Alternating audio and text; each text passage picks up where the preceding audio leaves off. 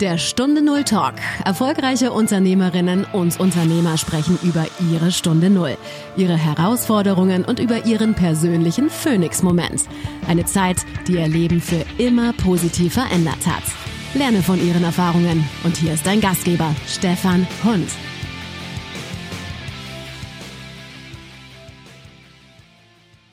Was war der Moment, an dem du gemerkt hast, dein altes fulminantes Leben geht so nicht weiter, du machst was Neues? Für mich war das definitiv der Moment, wo ich gemerkt habe, dass ich nicht die Wertschätzung bekomme, die ich gerne hätte oder die für mich wichtig wäre.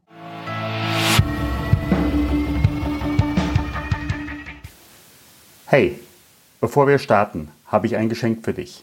Die 52 Impulse des Phönix. Aus allen bisherigen Interviews und aus über 15 Jahren Coaching-Erfahrung habe ich für dich eine kostenfreie Aufgabenserie zusammengestellt.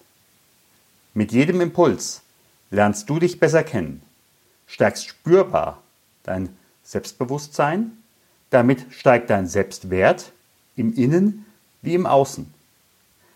Wenn für dich die Stunde Null kommt, wenn es heißt Phönix oder Asche, wirst du deine Stunde Null frühzeitig erkennen. Und vor allem, für die ersten Schritte hast du dann bereits das nötige Handwerkszeug an Bord, um deinen nächsten Level zu erreichen. Jeden Freitagmorgen erhältst du eine Wochenaufgabe und das sogar für ein ganzes Jahr. Darüber hinaus, ich begleite dich gerne individuell, damit du deinen Phoenix-Moment erreichen wirst. Melde dich direkt an unter stefanhund.com slash 52 Impulse. Und jetzt geht es los mit dem Interview. Liebe Hörerinnen und Hörer, wir haben wieder eine neue Stunde Null und wir haben einen weiteren Talkgast, nämlich Monika Ettlinger. Und mein Anruf geht nach Wien. Hallo Stefan. Ja, schön, dass du dabei bist. Was machst du, wenn du nicht arbeitest? Das ist jetzt schon eine schwierige Frage, weil ich bezeichne das, was ich mache, eigentlich nicht als Arbeit. Und es liegt daran, dass es mir irrsinnig viel Freude macht und dass ich mich einfach so gerne damit beschäftige, dass das sich mehr als Freizeit anfühlt als Arbeit.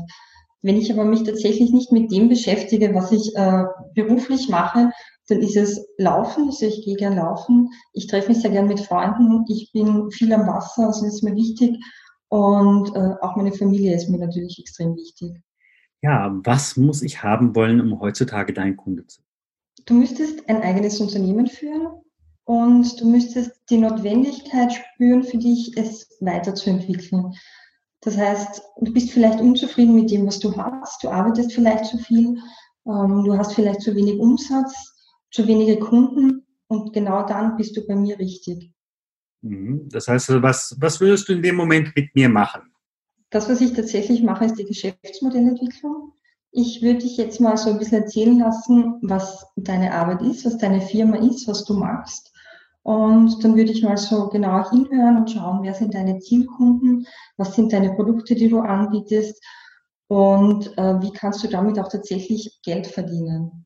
Und dann erzähle ich und du hakst dann irgendwann ein, sagst, das passt für mich nicht oder äh, sag mir das nochmal genauer oder wie muss ich mir das vorstellen?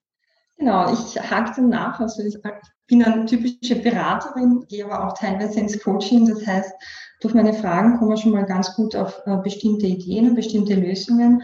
Ich baue dann aber auch meine Erfahrungen mit ein und sage, hey, was braucht eigentlich ein Geschäftsmodell, damit es erfolgreich ist? Was braucht es, damit du für deine Kunden attraktiv bist? Hm, was braucht es, damit du dich von dem Umfeld auch abgrenzt? Und das sind so die, die Hauptthemen, hier einen klaren USP zu schaffen und ganz wichtig, dass das, was du magst, wirklich auch im Einklang mit dir ist. Das ist eines der wesentlichen Punkte, weil ich glaube, dass das beste Geschäftsmodell nicht erfolgreich ist, wenn es nicht zu dir persönlich passt.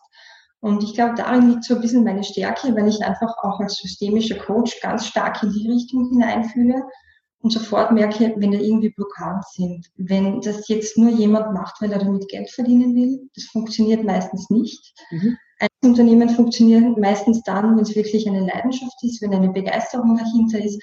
Aber wenn es trotzdem eine gewisse Struktur gibt und hier auch, ähm, ich sage mal, eine Klarheit im Auftritt nach außen hin, aber auch für sich selbst eine Klarheit gibt. Das sind so die, die Rahmenbedingungen für ein durchaus erfolgreiches äh, kleines Unternehmen. Und was hast du früher gemacht? Früher habe ich ganz was Ähnliches gemacht. Ich habe es nur für große Konzerne gemacht. Das heißt, ich war mehr als 20 Jahre für Konzerne tätig. Einerseits ähm, als Mitarbeiter, andererseits aber auch in der Beratung. Und ich war dort für Innovation, Kooperation und Entwicklung zuständig und habe wirklich Projekte geleitet, ähm, die durchaus in Österreich sehr bekannt sind.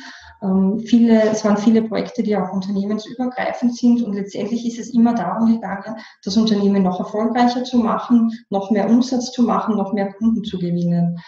Und für mich ist dann die Entscheidung gefallen, das Unternehmen zu verlassen und mein eigenes Unternehmen zu gründen und dann habe ich mir ganz genau überlegt, was mir Freude macht, weil ich glaube, dass das eines der wesentlichen Themen ist, zu erkennen, was einem Freude macht, was einem Energie gibt und was einen begeistert. Und dann habe ich gemerkt, dass die Arbeit, die ich gemacht habe, dass es wirklich das ist, was mir Freude macht. Dass wir, das, was mir aber nicht mehr gefallen hat, war letztendlich die Struktur, in der ich gelebt habe. Und deswegen bin ich aus dem Konzern raus und habe für mich entschieden, das weiterzumachen, aber in einem anderen Umfeld. Und jetzt als Einzelunternehmer habe ich einfach mehr Möglichkeiten. Ich bin näher am Kunden. Ich kann selber entscheiden, mit welchen Menschen ich zusammenarbeite und kann trotzdem das weitermachen, was ich immer schon gerne gemacht habe. Jetzt würde ich gerade gern mal äh, mit dir auf den Punkt zurückkommen, als du gemerkt hast, Mensch, ich bekomme hier nicht die Wertschätzung, das passt für mich so nicht mehr. Wie war denn das? Wie war, kannst du, wie würdest du das Gefühl beschreiben? Vom Gefühl her, ich, ich beschreibe es immer so, dass ich sage immer so, ich bin total farblos geworden. Und dieses farblos ist für mich einerseits das Grausein, also nicht mehr, nicht mehr zu strahlen, nicht mehr zu leuchten, auch diese Begeisterung nicht mehr zu zeigen, sie aber auch nicht mehr zu spüren.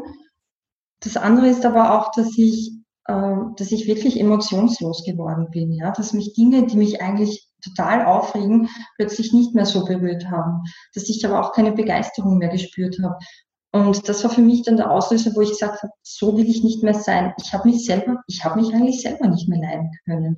Ich habe gemerkt, so wie ich jetzt bin, mag ich gar nicht sein. Ähm, mein Chef hat oft gesagt, ja, den Ärger von der Firma kannst du im Privaten ausgleichen.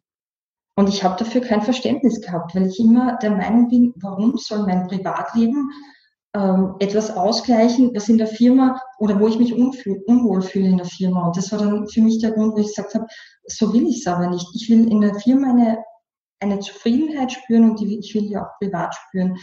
Und dieses Farblossein und dieses, dieses Monotone und eigentlich auch gefühllose Sein, das, also so wollte ich dann tatsächlich nicht mehr weitermachen. Und das war für mich der Grund, wo ich gesagt habe, aus, es muss anders werden, äh, ich muss definitiv jetzt was ändern. Ich arbeite ja unter anderem auch mit Menschen zusammen, die in Richtung eines Burnout gehen. Und für mich ist ein Burnout ein Infarkt der Seele. Da geht nichts mehr durch. Würdest du das für dich, das höre ich bei dir auch so raus, da ist auch nichts mehr in deinem Großunternehmen durch, durchgegangen, sondern äh, ja, du hast Dienst nach Vorschrift gemacht, bestenfalls, äh, und äh, sie hätten auch eine Puppe dahinstellen können. Nein, ich würde es noch nicht ganz so weit sehen. Also ich habe mich schon noch sehr reinklingt in das Unternehmen, aber ich habe trotzdem die Begeisterung jetzt nicht mehr gespürt. Ich glaube, eine Infarkt der Seele ist jetzt ein schöner Begriff, höre ich für mich zum ersten Mal. Aber ich glaube, so weit war ich noch nicht. Sonst hätte ich nämlich nicht die Veränderung für mich selbst eingeleitet.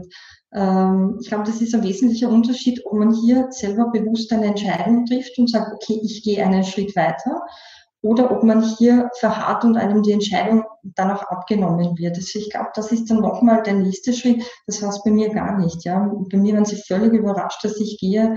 Und für mich ist die Entscheidung aber so schrittweise gefallen, würde ich mal sagen. Also ich bin äh, ein Stratege, ich überlege sehr lange und ich wusste eigentlich, Mitte des Jahres damals, dass ich, dass ich bald diese Entscheidung treffen möchte, habe das so ein bisschen von mir hergeschoben und habe überlegt, wann ist der richtige Zeitpunkt. Ich bin ja spazieren gegangen und hier in der Nähe von Wien auf, einen, auf eine Kirche, so auf einen kleinen Berg aufgegangen und habe diesen Spaziergang für mich bewusst gewählt, um eine Entscheidung zu treffen.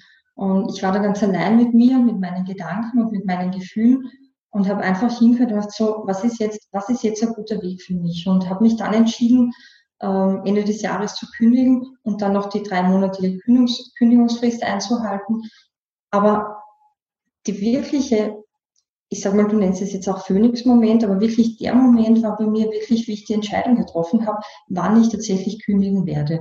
Und das waren, das waren zwar noch drei Monate hin, aber es war, ich habe damals ein großes Projekt geleitet und es war mir einfach wichtig, das Projekt noch fertig zu machen. Es war für mich auch wichtig zu überlegen, was kann ich für meine Zukunft mitnehmen. Für mich war der Weg immer schon klar. Ich wusste immer, dass ich mich selbstständig machen möchte, dass ich mein eigenes Unternehmen gründen wollte. Und es wäre für mich hier nicht in Frage gekommen, eine, eine Ad-Hoc-Entscheidung zu treffen, die hier einerseits das Unternehmen benachteiligt, aber auch mich selber benachteiligt. Das wäre für mich nicht in Frage gekommen. Und deswegen glaube ich, dass dieser Infarkt der Seele einfach bei mir noch nicht zugetroffen hat, aber ich war mit Sicherheit auf dem Weg dahin, weil ich einfach noch wirklich gut in der Lage war, hier strategische Entscheidungen zu treffen und hier auch äh, mir dessen nochmal bewusst zu sein, was ist und was auch anders werden soll und, und weil bei mir der Weg so klar war. Also ich bin nicht weggelaufen von meinem Unternehmen, sondern ich bin hin zu einem neuen Unternehmen gelaufen. Ich glaube, das ist ein großer Unterschied in der, in der Entwicklung. Jetzt hast du dein Chef gesagt, es geht so nicht mehr weiter. Wie ist das in dem Moment? Wie hat dann so das Umfeld reagiert und das andere eben halt? Dann kam auch nicht mehr der monatliche Gehaltscheck. Wie war das für dich in diesem Moment, dieser Umstieg? Ich habe als ich gekündigt habe, habe ich noch niemandem erzählt, was ich machen möchte. Ja. Das heißt, die sind alle davon ausgegangen, dass ich mich, äh, dass ich in eine vielleicht große, in ein großes Beratungsunternehmen gehe oder vielleicht wieder in einen Konzern gehe. Und die haben das, also die waren teilweise, der Chef war total überrascht, der hat überhaupt nicht damit gerechnet. Ähm, Mitarbeiter waren weniger überrascht. Die haben gesagt, hey, was war der Grund? Und von einigen kam dann, das war die Wertschätzung. Denen war völlig klar, es ist die Wertschätzung, die mir gefehlt hat, die, die einfach, die ich gebraucht hätte, die braucht jeder anders. Mir wäre sie wichtig gewesen und die ich nicht bekommen habe. Ja.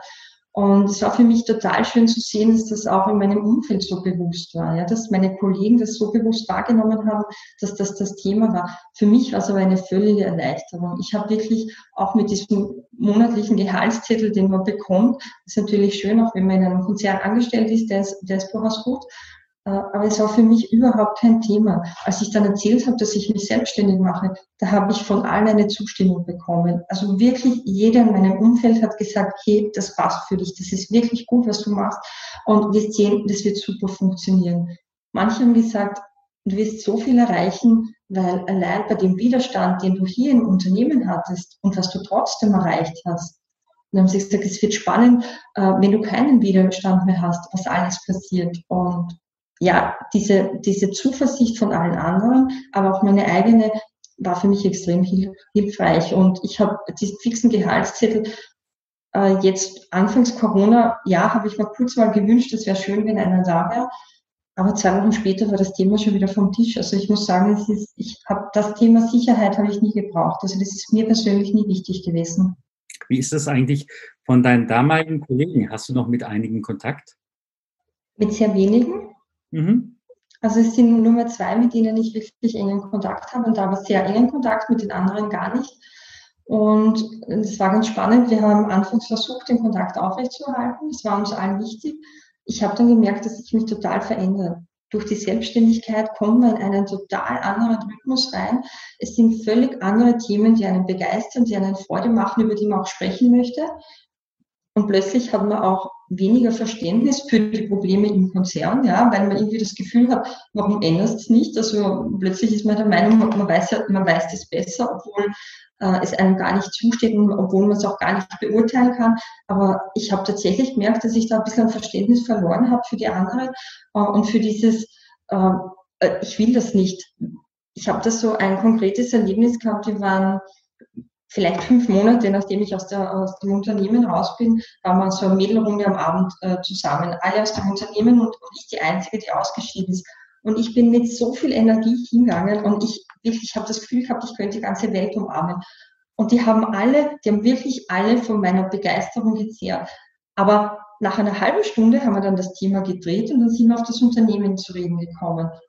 Und ich schwör's dir, ich war nach einer Stunde so leer, ich konnte mich gar nicht von dem Tisch wegschleppen. Und es ist für mich so eine Erfahrung gewesen, wo ich gemerkt habe, das gibt's ja nicht. Die haben alle wirklich, die haben mich so leer gemacht. Ja. Und dann habe ich gemerkt, das passt für mich jetzt gar nicht, weil ich, weil ich so viel Energie habe und alle, und alle freuen sich darüber, was, was wirklich, was super schön ist und was ich sehr genieße. Aber ich habe dann gemerkt, ich schaffe das einfach nicht auszugleichen. Und ich habe auch gemerkt, ich will aber auch nicht in dieser negativen Energie mehr mitschwimmen. Mhm. Mhm. Das ist für mich so ein wesentliches Thema gewesen. Insofern hat sich das extrem verändert. Also mein, mein Umfeld, und ich glaube, das ist etwas, was man wirklich bewusst werden muss, wenn man hier aus einem großen Konzern austritt, egal aus welches Unternehmen das ist, und sich dann als Einzelunternehmen etabliert, dass man hier ein völlig anderes Umfeld hat, dass man, dass man Themen hat, die einem irrsinnig freuen, die keiner versteht, ja, wie oft ich mich über meine Kunden freue. Also das, das versteht man gar nicht so, wenn man jetzt in einem, in, in einem Konzert drinnen ist. Und also wirklich, ich habe jeden Tag so eine Begeisterung, weil einfach über Kleinigkeiten, ich freue mich einfach über extrem viel und merke einfach, dass ich, seitdem ich mein Unternehmen habe, wirklich, ich habe, glaube ich, zwei schlechte Tage gehabt in eineinhalb Jahren. Also es hat sich völlig verändert. Ja, kann vieles sehr deutlich nachvollziehen. Jetzt würde ich dich einfach mal bitten, du gehst jetzt durch Wien und in Wien habt ihr ja auch ein paar Kinos und dein Leben würde verfilmt. Was wäre auf dem Kinoplakat und wie ist der Film? Boah, das ist jetzt echt eine schwierige Frage. Ähm, vielleicht irgendwas mit so endlich sichtbar. Also vielleicht hat es was damit zu tun, sichtbar zu werden. Und, und damit meine ich aber auch für mich selbst sichtbar. Und ich glaube aber auch für andere sichtbar. Und einerseits ich als Person, aber vor allem die Leistung, die ich erbringe oder das, was ich mit meinen Kunden mache.